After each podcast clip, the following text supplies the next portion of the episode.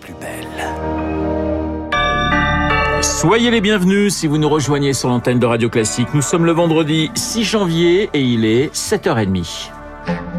La matinale de Radio Classique avec Renaud Blanc. Et le journal essentiel présenté par Charles Bonner, bien sûr. Bonjour Charles. Bonjour Renaud, bonjour à tous. À la une ce matin, l'hommage des danseurs à Rudolf Nureyev. Cela fait 30 ans que le danseur est mort, le grand danseur du XXe siècle, une étoile qui a fui l'Union soviétique pour briller en Europe et marqué profondément l'opéra de Paris dont il a été le directeur de 83 à 89, une époque où l'a côtoyé l'actuelle directrice de l'école du ballet de l'opéra de Paris, Elisabeth Platel, l'a bien connue et nous le raconte au micro de Victoire Fort. Dans son bureau, Elisabeth Platel visionne une archive. Rudolf Nureyev danse le lac des cygnes. Il n'a pas 30 ans. Une puissance de saut fabuleuse. Au début des années 80, Elisabeth Platel est une jeune étoile. Nureyev dirige la danse de l'opéra. Il était, comment dire, euh, un monstre, dans le sens latin du terme, monstrar, c'est-à-dire exceptionnel. Il n'y avait pas une discussion entre danseurs à une période sans qu'on parle de Nureyev. Vous vous souvenez d'avoir été intimidée, excitée J'étais à la fois intimidée et en même temps, euh, j'avais envie de lui prouver des choses. Paris réussi, il l'a choisi pour ses ballets. Dans les studios de danse, il faut alors composer avec son exigence et un caractère bien trempé. Les phrases n'étaient pas vraiment très construites, il y avait des mots. Il fallait comprendre. On avait des journées qui commençaient à 10h le matin et qui finissaient vers 8h le soir. Ce dont je me souviens, c'est de quelqu'un qui s'asseyait avec le thermos de thé et qui vivait complètement dans le studio. La maladie, on l'a aperçue plus tard et on n'avait pas envie de la voir, je pense. Mais le sida est là. Et Nureyev met toutes ses forces dans une dernière création, la Bayadère.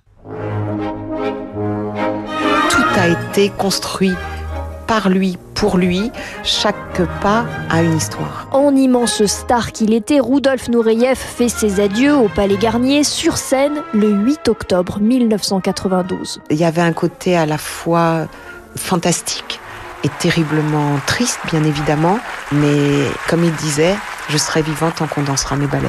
Il est mort trois mois après la dernière de la Bayadère. Rudolf Nureyev n'avait que 54 ans. Le reportage de Victoire Fort, cette rencontre avec Elisabeth Platel et l'incroyable histoire d'un danseur dissident, c'est dans le journal imprévisible de Marc Bourreau à 7h50. Euh, Charles, la justice française rend un non-lieu dans l'affaire du chlordécone. Un pesticide utilisé dans les bananeraies des Antilles jusque dans les années 90, notoirement dangereux pour la santé à l'origine de cancer de la prostate et reconnu comme maladie professionnelle.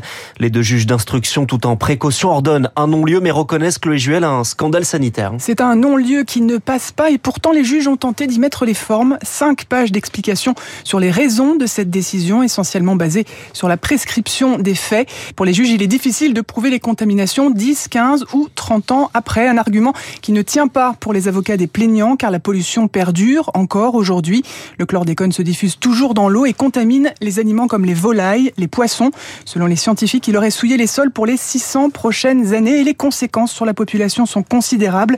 90% des habitants sont contaminés. C'est d'ailleurs en Martinique qu'il y a le taux le plus élevé de cancer de la prostate à travers le monde. Les avocats des plaignants vont donc faire appel devant la Chambre de l'instruction et envisagent déjà les recours devant les juridictions européennes et internationales. Les élus dénoncent un déni de justice et craignent que cette décision n'alimente encore un peu plus la défiance des Antilles envers l'État français. C'est une première depuis qu'il est à l'Élysée. Emmanuel Macron présente ses vœux aujourd'hui aux acteurs de la santé. C'est ce matin à Corbeil-Essonne, au centre hospitalier sud-francilien. Des vœux dans un contexte de crise des hôpitaux débordés par les épidémies et des médecins généralistes en grève. Ils étaient entre 2 et 4 000 dans la rue hier. On y reviendra dans le journal de 8h de Lucille Bréau et à 8h15 avec mon invité, le médecin urgentiste Patrick Pelou. Charles, le site internet de Charlie Hebdo, victime d'une attaque informatique. La DGSI est saisie. Et à la veille des commémorations des 8 ans de l'attentat qui a visé le journal et en pleine menace ces derniers jours de l'Iran après la publication de caricatures moquant des chefs religieux et politiques du pays en soutien aux manifestations après la mort de Marsa Amini. L'Iran ferme en réponse un institut français du pays. Une réaction attendue par Gérard Billard, le rédacteur en chef de Charlie Hebdo. Que quand on caricature Ali Ramenei, je suppose qu'il ne se prétend pas prophète, qu'il ne se prétend pas Dieu. C'est un homme. La réaction de l'Iran aujourd'hui dit tout de la nature perverse et profondément dangereuse de ce pouvoir. Quand elle demande au gouvernement français de faire quelque chose pour empêcher la publication de ces caricatures, enfin, c'est une réaction de régime totalitaire, c'est une réaction de dictature. Et c'est ça une caricature. C'est montrer ce qu'il y a derrière un homme, derrière un pouvoir, derrière un régime. C'est ça la caricature et la satire. Et là, avec sa réaction, la République islamique d'Iran bah, montre sa vraie nature. En fait, c'est la République islamique d'Iran qui a gagné le concours de caricature. Propos recueillis par Julie Droin. C'est à 10h heure française que le cessez-le-feu commence en Ukraine. À 36 heures sans guerre jusqu'à samedi soir, annoncé hier par Vladimir Poutine pour la Noël orthodoxe.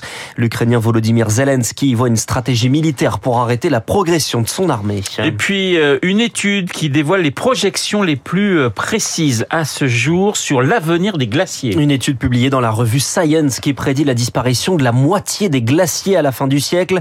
Et encore ce scénario est le plus optimiste, Augustin Lefebvre. Oui, si l'humanité parvient à limiter le réchauffement de la planète à 1,5 degré, l'objectif de l'accord de Paris, 49% des glaciers disparaîtront.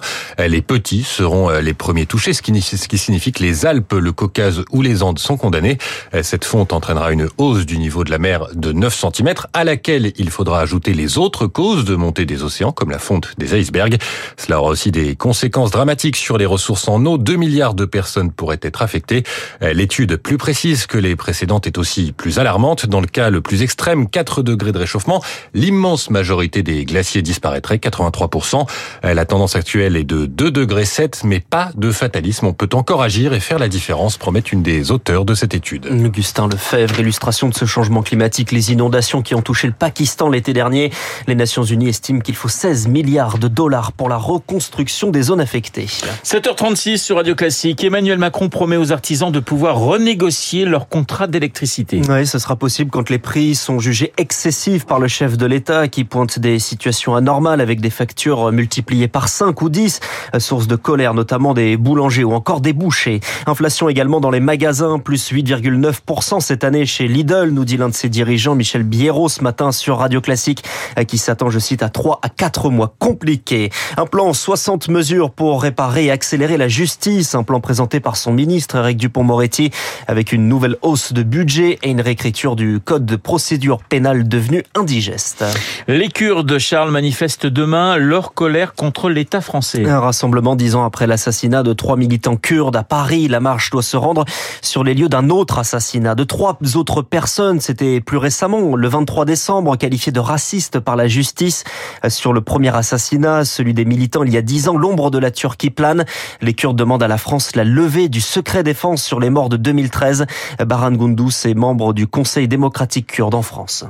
Les gouvernements successifs n'ont jamais reçu les familles des victimes. D'où le ressentiment de la communauté kurde de France. Si les autorités françaises, si la justice française est sincère envers la communauté kurde, elle doit tout d'abord résoudre les crimes politiques sur lesquels elle a beaucoup d'informations. Nous, nous pensons que la clé de voûte de la résolution des attentats du 23 décembre 2022 passe par la levée du secret défense des attentats du 9 janvier 2013. On le surnommait le raton, la souris en français. Il est le fils de Joaquin Guzman, que l'on surnommait le Chapo, l'un des principaux barons de la drogue, actuellement en prison aux États-Unis.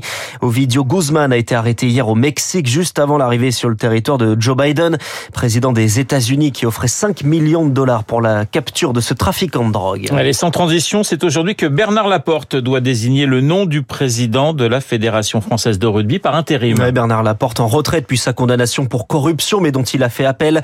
Le nom de Serge Simon, numéro 2 de la FFR, est également cité dans le procès Laporte-Altrad. Il semble moins faire consensus que celui de Patrick Buisson en charge du rugby amateur à la Fédération.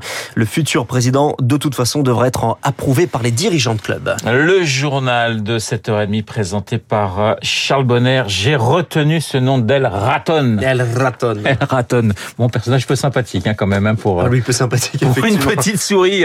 Bon voilà, on aurait pu trouver mieux le journal de 7h30 avec Charles dans un instant. Et à 7h39, eh bien, nous allons parler de notre baromètre, le baromètre ELAB Radio Classique avec le président de l'Institut ELAB, monsieur Bernard